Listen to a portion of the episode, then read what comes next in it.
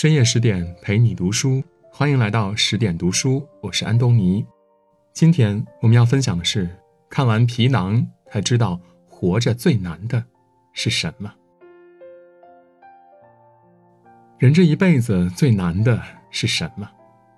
有人说钱难赚，有人说情难还，有人说活着本身就很难，也有人对这个问题闭口不谈。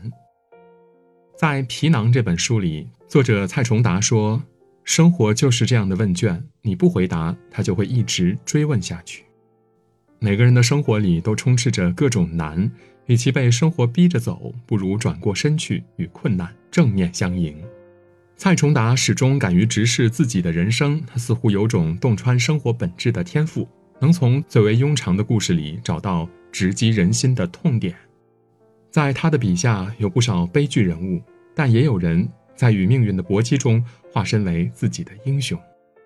正如罗曼·罗兰所说的：“世界上只有一种真正的英雄主义，那就是在认清生活的真相后，依然热爱生活。”如果你不想被生活打倒，首先就是要认清生活，看清活着最难的是什么。蔡崇达出生于福建的一座沿海小镇。这里的每片海都沉浮着不同的景致，也翻滚着蔡崇达无尽的回忆。其中有个人给蔡崇达留下了最为深刻的记忆，那就是张美丽。她是小镇上人人喊打的妖精，却是蔡崇达少年时魂牵梦绕的女神。张美丽年轻时因为爱上了一个外地男人，不顾家里反对，与他私定终身。即使后来这个男人光明正大的娶了她，但守旧的街坊四邻仍是张美丽为坏女人，把她牢牢的钉在了耻辱柱上。几年后，张美丽乘着改革的东风做起了生意，成了十里八乡的有钱人。可关于自己的指指点点，从未停息。为了消除偏见，她到处捐款，先是拿出五万块给学校建图书馆，后来又砸了二十万给镇政府修大楼。可是他捐款越多，对他的诋毁就越强烈。有人说他买毒品，有人说他做娼妓，就连本家的宗族大佬都贴出公示与他断绝关系。而就在这个节骨眼上，他开的娱乐城发生了一场械斗，有人被当场打死。一夜之间，老百姓把娱乐城围得水泄不通，大骂张美丽是镇子上的一颗毒瘤。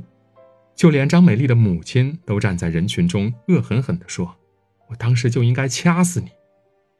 这句话成了压垮张美丽的最后一根稻草。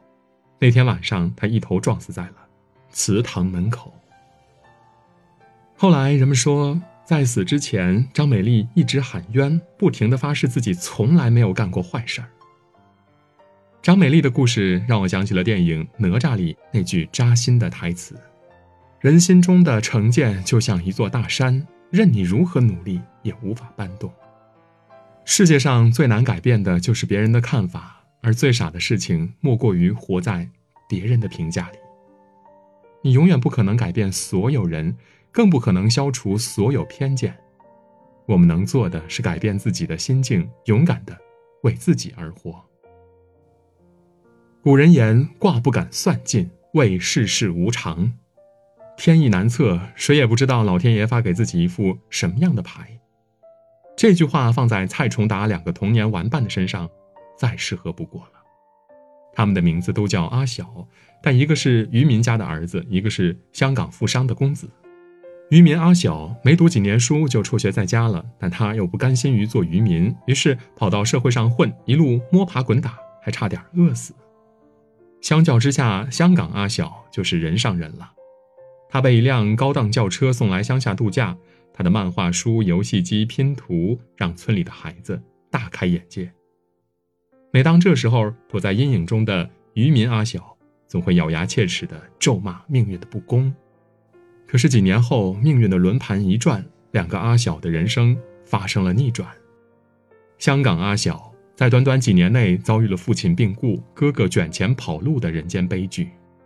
而他常年养尊处优，无一技之长，不得不卖掉房子还清父亲生意上欠下的债款。之后，香港阿晓靠着四处打零工勉强维持生计。当香港阿小跌至低谷的时候，渔民阿小反而走在了人生的上坡路上。渔民阿小在社会上闯荡几年后，做回了渔民。他靠着起早贪黑的捕鱼卖鱼，攒了不少钱。他买了一块地，建了一座小楼，娶妻生子，尽享天伦之乐。网上一直很流行一句话：“你永远不知道明天和意外哪个先来。”人生无常，命运难料，没有人能预演自己的人生。我们都是在跌跌撞撞中摸索着前行。任何人的生活不可能一直处于高峰，也不会一直待在谷底。我们需要做的是，无论顺境逆境，别放松对自己的要求。只有让自己变强，才能顺遂的走过命运里的风雨。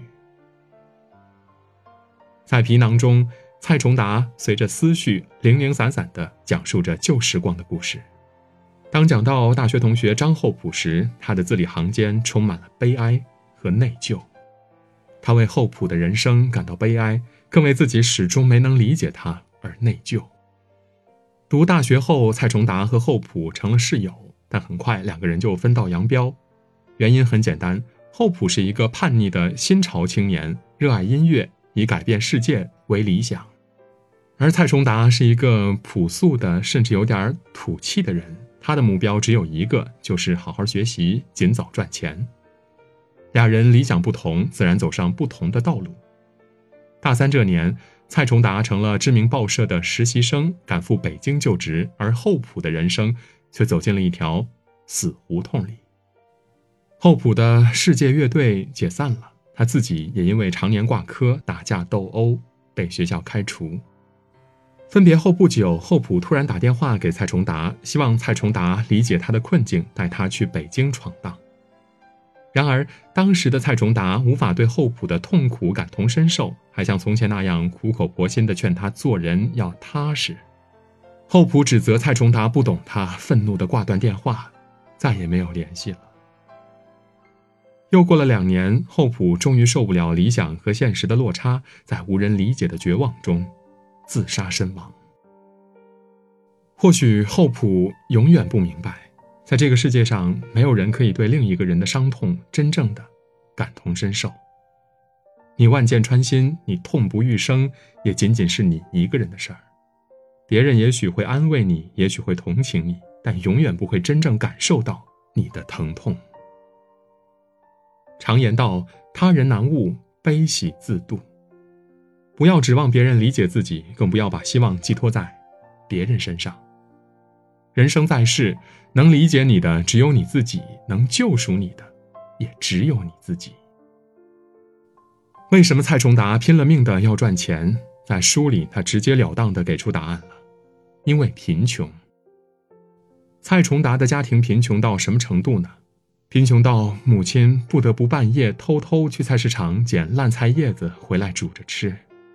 他们的贫穷除了时运不济，其实和母亲执意建房子脱不开干系。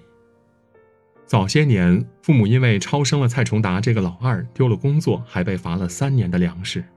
后来，父亲经商屡屡受挫，还在蔡崇达读高二这年中风偏瘫。可就在父亲刚刚出院后不久，母亲却提出要加盖家里的房子，盖一座四层小楼。房子似乎是母亲永远放不下的执念。从他结婚那年，他就一直憋着一股劲儿要盖房子。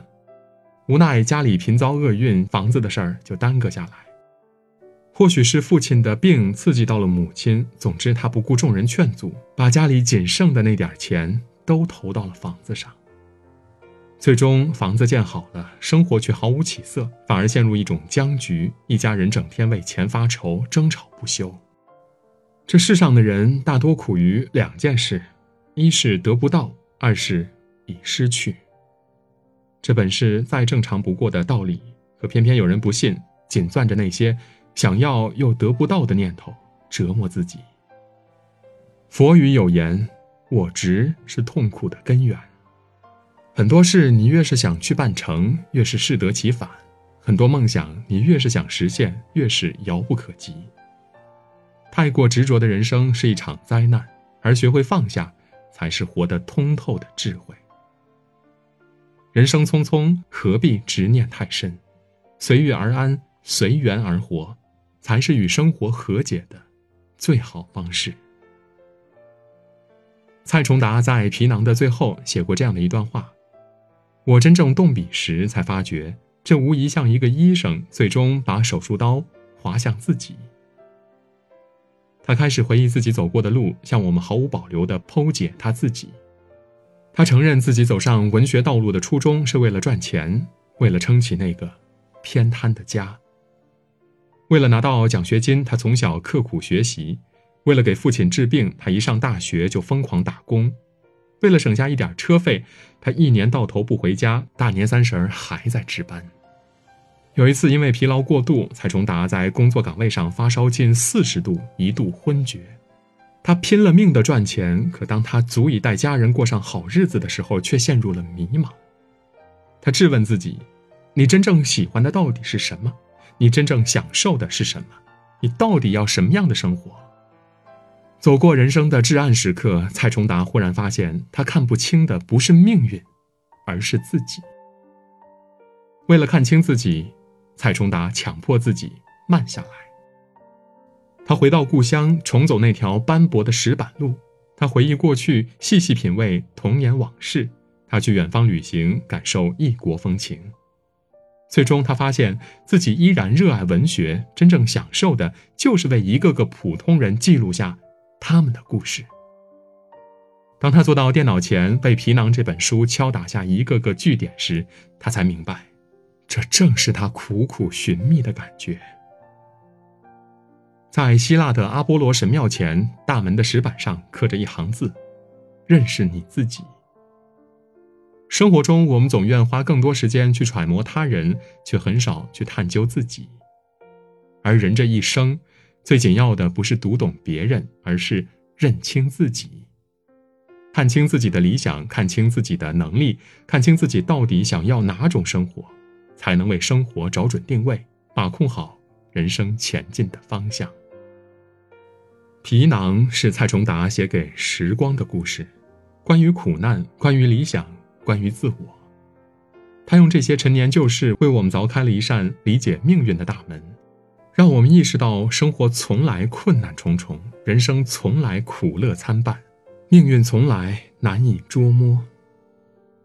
路遥在《平凡的世界》里说：“一个平凡而普通的人，时时都会感到被生活的波涛巨浪所埋没。生活再难，活着更难。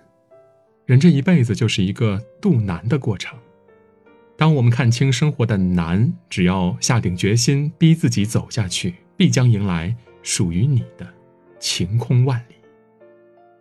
与朋友们共勉。